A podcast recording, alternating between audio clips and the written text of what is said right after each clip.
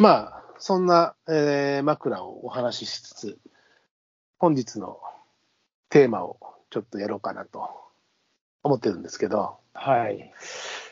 全然前、あのー枕とは関係ないネタで、えーはいネタですね。じゃじゃん今だから言うごめんなさいの話という。その、そうそう、ごめん、そんなに悪いことばっかりしてきたのか言うわ、みたいな。まあほら、ごめんなさいっつってもいろんなごめんなさいがありますから、いや、自分、自分自身にごめんなさいみたいなこともありますしそれはまあ、ね、まあ、それはまあ、いろいろありますよ、もちろん。はい、はい。まあ、そんなのをね、はい。うん、やろうかなと思ってるんですけども、まあ、まずはい言い出しっぺなんで、私一つ、あのーまあ、軽いところから。か軽いと。いや、あずいずいぶんなんか、あの、何、今日はざ懺悔に。懺悔あるのー教会のこうね、あれで、白松さんが、あの、聞く人みたいになっちゃう、あれですけど、まあ、これはまあ、よくある話っちゃよくある話なんですけども、うん。あのーまあ、渓流の、ね、方に釣りに取材に行った時なんですけど、うん。まあ大体、まあ上田とか履くんだけど、まあ大体起遊するのは、上田履く前に、ああ、トイレ、出が悪かったなとかさ、なんだよ、それ。いや、すっきり出してからじゃないと、うん。履いちゃうとさ、難儀ですし、山入っちゃってから、その、おトイレもなかったりするじゃないですか。だからって都合よくさ、あのーね、いつも朝起きてお手洗い行ったりするのが、だいたい7時から8時ぐらいだったそうししてね、そういう川に入ってる時なんて、まあもう、えー4時とか、えー5時に現場ついて用意してるわけですから、まあ、時期によってはもうちょっと早い場合もありますけどね。うん。そんな前に都合よく出てくれないわけですよ。で、出都ない。都合よく出ないならまあまあまあ、まあまあね。まあ、出ないなら出ないでいいの。出てくん、出てこないんだったら夕方まで出てくんなよって話なの。出てくんなよって、お前誰に向かって、自分の内臓に、内臓法そうそうそうそう。うん。うん。なんで、そそれをいちいち記入していくわけですよ。うん。あの、何せ着込んじゃってますし、場所も場所だったりするんで。ええそれはそうでしょうよ。で、まあ、ある時ですね、そのふ不安は的中してしまいまして、はい。予感が当たっちゃったんだな。山入って、でちょっと崖渡って、ちょっとこう危険な箇所とかも、下っ腹に力入れてこう渡んなきゃいけないみたいなところに、うん下っ腹に力なんか入れられないわけですよ。下っ腹にな。こっちら、こっちとらもう緊急事態になってきてますから。ああ、まあそうね。で、まあそういう時は、まあこちらもね、あの、だいぶ爆発は踏んでるんで、あの、少々お待ちくださいと。記事打ってきますという話があるわけですよ。ああああまあまあ、まあ、あの、外ロケの時時はね、往々にしては、ないとは言えないからね。でも、うん。ほら、いや、ちょっと車で公園までコンビニまでっていう外じゃないからね。こっちとら、ん山の中入っちゃってますから、車置いて1時間以上歩いちゃってますから、なんもないわけですよ。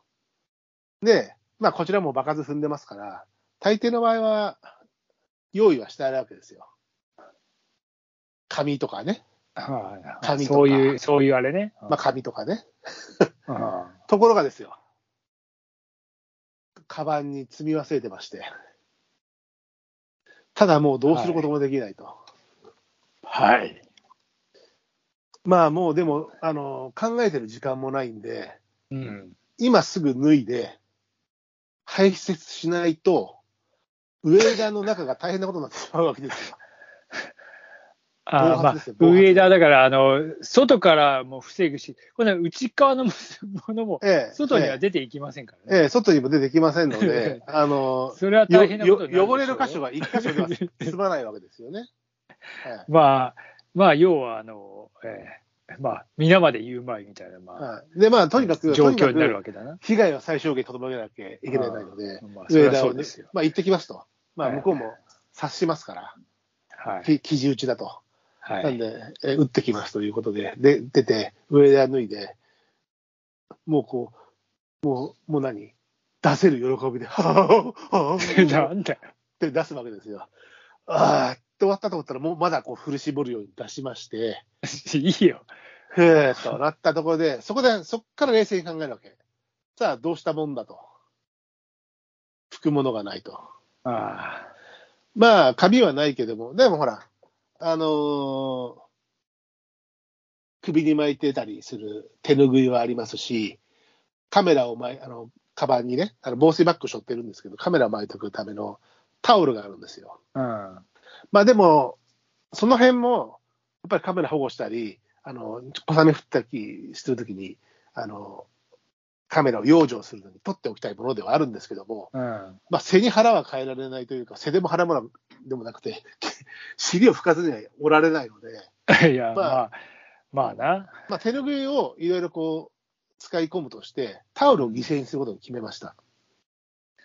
まあもちろんナイフを持ってるんで、あの、1枚使っちゃうのはもったいないから、半分にして、半分で拭いて、で、半分をこう、その、ね、犠牲にして、でももう半分 残ってると思ったんだけど、そこでもう一、もう、もう一波来まして、あの、お腹の方にね、第2波がやってきまして、うん。で、もう一回、拭いたにもかかわらず、もう一回催してしまって、あの、うん。残りの半分のタオルも、あの、使用することを余儀なくされたわけですよ。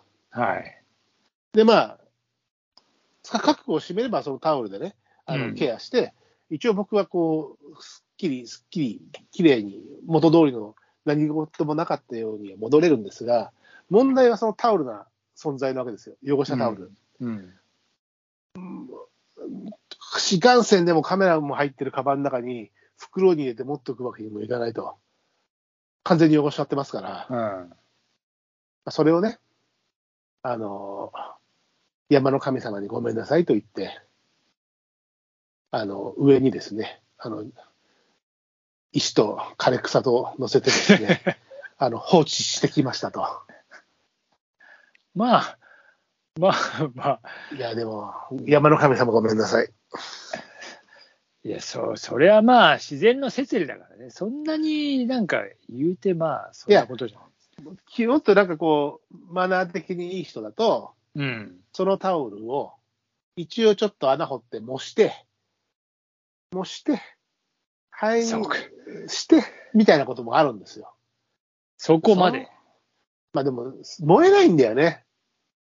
あの、湿ってますから。なんで、まあ、うんなんか燃やすとさ、なんかいろんな匂いが周りにそうそうそう、それもあるよね。でもだから、おおむねよく本とかにはそうやって書いてあるんだけど、うんジープロックでと。でも大、ででも、まあ、聞くとね、やっぱ大体の人はそうしてるんですよ。そういう緊急事態の時はね。うんあまあ、のし知り合いも、やっぱりその、高山行った時に、高山病とあれで上も下も出ちゃったんだって。うん、で、あの、下着がボロボロになって、袋に詰めたんだけど、うん、あの、なかなかこうちょっと、どうすることもできない下着だけはね、うん。袋に入れて、その人は袋に入れた上で、谷底に投げさせてもらったって言ってたけど、ごめんなさいっつって。うん。なるほどね。でもやっぱりビニールとかもね、分解しないじゃないですか。うんタオルはね、まあ時間かかるかもしれないけど、私の。でもやっぱりなんかこう、両親の呵責みたいなものはね、ありまして、誰かが踏んづけちゃったらどうしようとか、思うわけですよ。あでもまあ、そんな、そんなあのトレイルの途中にやってるわけで、当然、人が来なさそうな。ああ、もちろんまあトれ、レイル、トレイルロードではないし、うんただ釣り人はね、こう、どんなとこでも、あの、ポイントとなれば、ね、あの、道なき道を行く人たちなんで、うん。とはいえ、そういう残存を僕らが見つけることもよくありますけどね。誰かが撃った後だなという痕跡ああ、やはりこう、白い花が咲くという表現もあるんですけど、まあ、ティッシュがね、こう、わわわっとこうなってたり、うん。まあ、大体何日か経つと雨で濡れて、もう、くしゃっとなってはいるんですけども、そうすると、あ、この辺は危険区域だなっていうのは察するんですけどね。で、デンジャーゾーンかな？デンジャーゾーンそうそうそうか。まあほら、設備的に大体こう選ぶ場所っていうのも大体同じになったりするわけじゃないですか。うん。まあでも、うん痕跡が、痕跡がある痕跡がそこにはい。